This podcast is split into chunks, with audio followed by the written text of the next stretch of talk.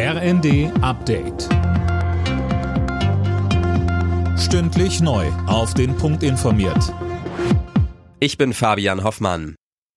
Schon ab heute Abend müssen Bahnreisende wieder mit massiven Einschränkungen rechnen. Die Lokführergewerkschaft GDL ruft zu einem eintägigen Warnstreik auf. Ab 22 Uhr soll der Personenverkehr einen Tag lang lahm liegen. Das vermiese Millionen Unbeteiligten das Adventswochenende, heißt es von der Deutschen Bahn. Auch der Fahrgastverband Pro Bahn kritisiert den Zeitpunkt. Vorstand Detlef Neuss sagt bei NTV. Ein Streik, der von 22 Uhr bis 22 Uhr geht, der hat auch noch Auswirkungen auf den darauffolgenden Tag.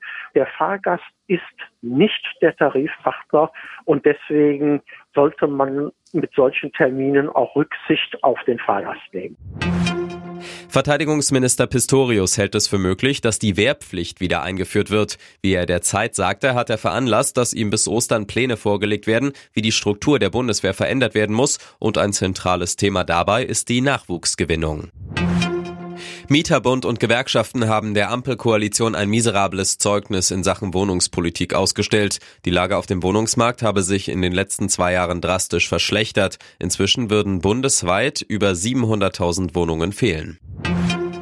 Second-Hand-Geschenke zum Weihnachtsfest werden immer beliebter. Das hat eine Umfrage für den Handelsverband Deutschland ergeben. Demnach können sich 60 Prozent der Befragten vorstellen, zu Weihnachten auch mal gebrauchte Sachen unter den Baum zu legen. Der Bayern-Bezwinger hat den nächsten Bundesligisten aus dem DFB-Pokal gekegelt. Der erste FC Saarbrücken hat mit 2 zu 0 gegen Eintracht Frankfurt gewonnen und steht im Viertelfinale. Einer der beiden Torschützen, Kai Brünker im ZDF. Brutal, also gesamtes Stadion ist Kopf gestanden wieder, so wie gegen Bayern München. Denke heute, der Sieg, der geht völlig klar. Ist wohl verdient, dass wir in die nächste Runde einziehen. Haben unsere Chancen genutzt, waren super in den Zweikämpfen drin, standen kompakt. Ist natürlich dann auch eklig für Eintracht Frankfurt. Weiter ist außerdem noch Hertha nach einem Sieg im Elfmeterschießen gegen den HSV.